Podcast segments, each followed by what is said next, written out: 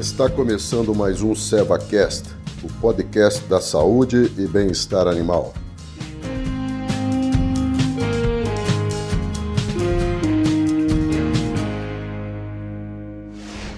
Olá, tudo bem? Sou Baite Leal, médica veterinária, especializada em equinos gente da linha de equinos da Seva Saúde Animal. Seja bem-vindo ao último episódio da série O uso racional dos anti-inflamatórios em equinos, onde falaremos sobre os cuidados no uso desses produtos para evitar os efeitos colaterais inerentes à categoria desses fármacos. E esse ponto é um ponto bastante importante, ah, uma vez que a gente vê é, usos muito prolongados de alguns produtos, quando na verdade não devem ser usados acima aí de 5 dias, e em doses muito maiores do que as prescritas na bula.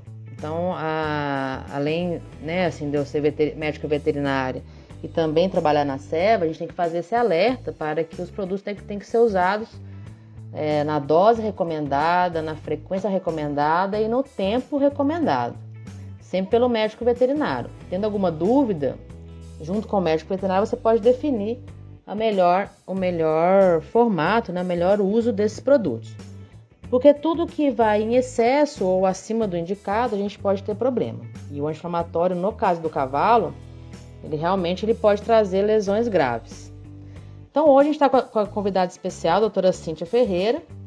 Doutora, é, conta para nós então um pouquinho aí de quais são os efeitos colaterais dos anti-inflamatórios e o que, que a gente pode fazer para evitá-los. Então, como nós falamos nos episódios anteriores, é, os anti-inflamatórios eles vão agir através do bloqueio de algumas enzimas, né, que é a COX-1 e a COX-2. Esses efeitos adversos eles vão se dar principalmente pelo bloqueio da COX-1, que é considerada uma, uma enzima constitutiva, vamos dizer assim. Porque ela é que vai agir lá no trato gastrointestinal, levando a produção de, da chamada prostaglandina para a produção do muco, que vai proteger a mucosa do trato gastrointestinal do próprio ácido clorídrico e também vai levar à, manutenção do fluxo de sangue renal de uma forma fisiológica, né, do que a gente espera que seja normal. Então, quando a gente faz a utilização é, por um período prolongado, acima do que é prescrito pelo médico veterinário, né, ou faz um uso indiscriminado dos anti-inflamatórios, é, os principais efeitos colaterais que a gente vê nos cavalos são a gastrite, a úlcera gástrica, porque a gente tira essa proteção natural. É, tem, a gente vê relatos né, de desenvolvimento de colite, em consequência a ulceração de colo dorsal direito, né? E em casos renais, é, às vezes a gente pega quadros graves, né? Já o animal em insuficiência renal aguda, porque a utilização indiscriminada, seja pelo volume, né? Às vezes a indicação é, de um volume X é utilizado 2x, né, por um período superior aí a 5 dias, leva uma necrose papilar renal e esse paciente às vezes é apresentado para a gente já no quadro de insuficiência renal aguda. Né? E, e normalmente, outra coisa que eu queria chamar a atenção é que tem que se tomar um cuidado por causa desse, dessa possível lesão renal com uso discriminado, principalmente se esse paciente está desidratado, né? Então, se ele está desidratado e a gente faz a utilização do anti-inflamatório não esteroidal, isso pode ser um complicador, né? Daí a presença essencial do médico veterinário para estar mais uma vez avaliando esse paciente, né?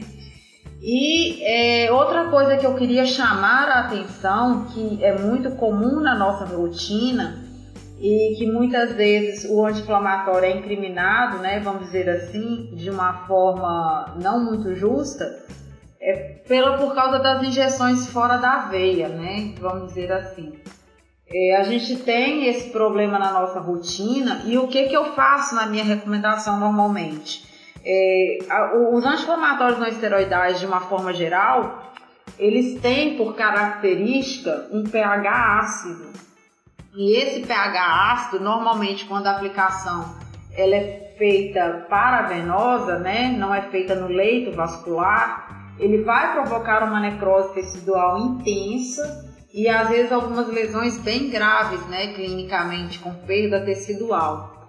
É, então eu não vou deixar de usar o anti-inflamatório por causa disso. Então, normalmente, quando eu tenho a necessidade de fazer indicação e eu não tenho quem faça essa, essa medicação, o animal não está em ambiente hospitalar, aí eu lanço a mão da utilização do anti-inflamatório em pó, né? Ou vou toda, todos os dias na propriedade, sempre que necessário, fazer essa aplicação ali nesse período inicial de 3 a 5 dias mas a utilização da formulação em pó funciona bem, né? Eu gosto muito do, do em pó. É, às vezes a gente tem uma certa rejeição do, do, do animal, porque ele não está acostumado a comer o pozinho, mas a gente misturando ali num pouquinho de, de farelo, vamos dizer assim, normalmente eles ingerem muito bem e a gente evita esse, esse problema, normalmente.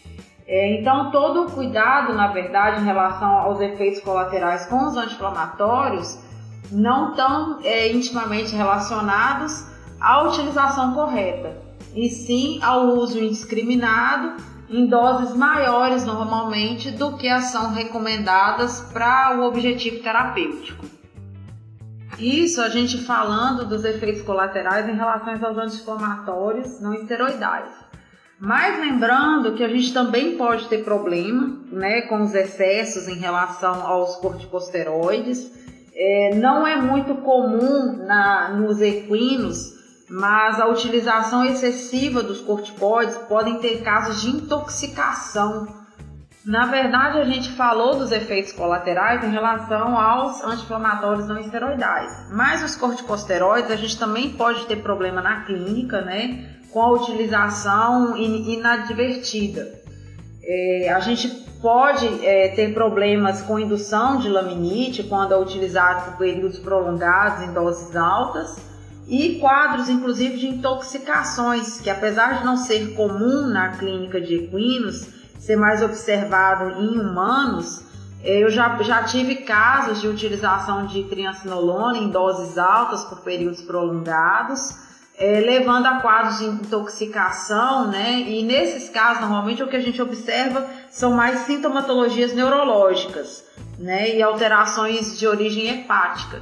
Então, todo cuidado deve ser tomado, né? Tanto quanto a gente fala dos anti-inflamatórios esteroidais, quanto dos não esteroidais. É, doutora, a gente vê que tudo que é em excesso a gente pode ter problemas, né? E no caso da quando a gente fala de equinos e e medicamentos, isso, esse alerta tem que ser ainda mais ressaltado. Em relação à gastrite, que é aí um dos efeitos colaterais que você comentou, a Seva tem um produto que é o omeprazol, que é o gastrozol. No caso, ele é usado para tratamento da gastrite e pode ser usado para prevenção é, concomitante aí com o uso desses produtos, caso o animal já tenha uma tendência a ter esse tipo de problema.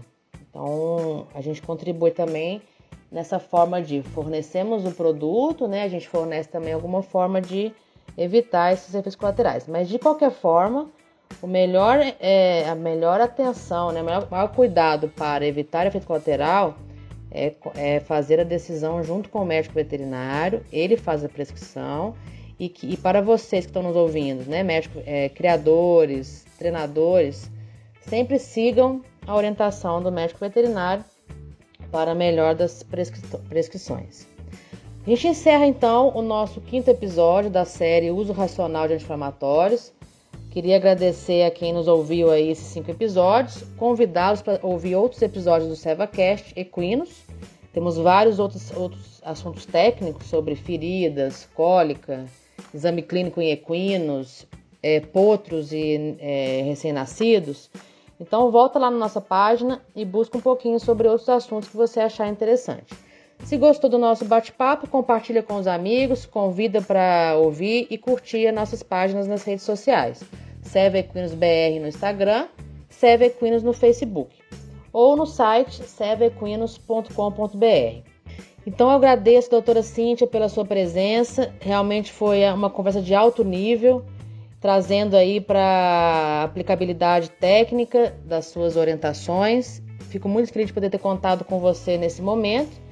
Sinta-se à vontade para passar aí para os nossos ouvintes as uh, suas considerações finais e um possível meio de contato. Paiti, eu que agradeço. É, é uma honra estar contribuindo e estar participando desse projeto junto com a SEBA. É, Para quem quiser entrar em contato comigo, eu, eu, meu Instagram é cintia.f.melo. É, pode entrar em contato com direct, tirar dúvidas, que eu sempre que possível estou respondendo. E hoje eu estou no Nordeste, né? Estou aqui na região do Oeste Potiguar, mais especificamente Mossoró. E precisando é só entrar em contato com a gente, atendimento 24 horas, é, na clínica, o que for necessário, a gente está aqui de prontidão para ajudar. Muito legal, a gente vê que realmente o, médico veterinário, né, no caso aqui, as médicas veterinárias, uh, fazem parte, são peças-chave na performance né, dos cavalos atleta e também no bem-estar de animais de, de, tropa e também na, no desempenho desses animais. Então, eu, Baiti, em nome da Seva, agradeço a todos os nossos ouvintes. Finalizo aqui mais um episódio e aguardo vocês para os próximos episódios que virão aí pela frente. Obrigada!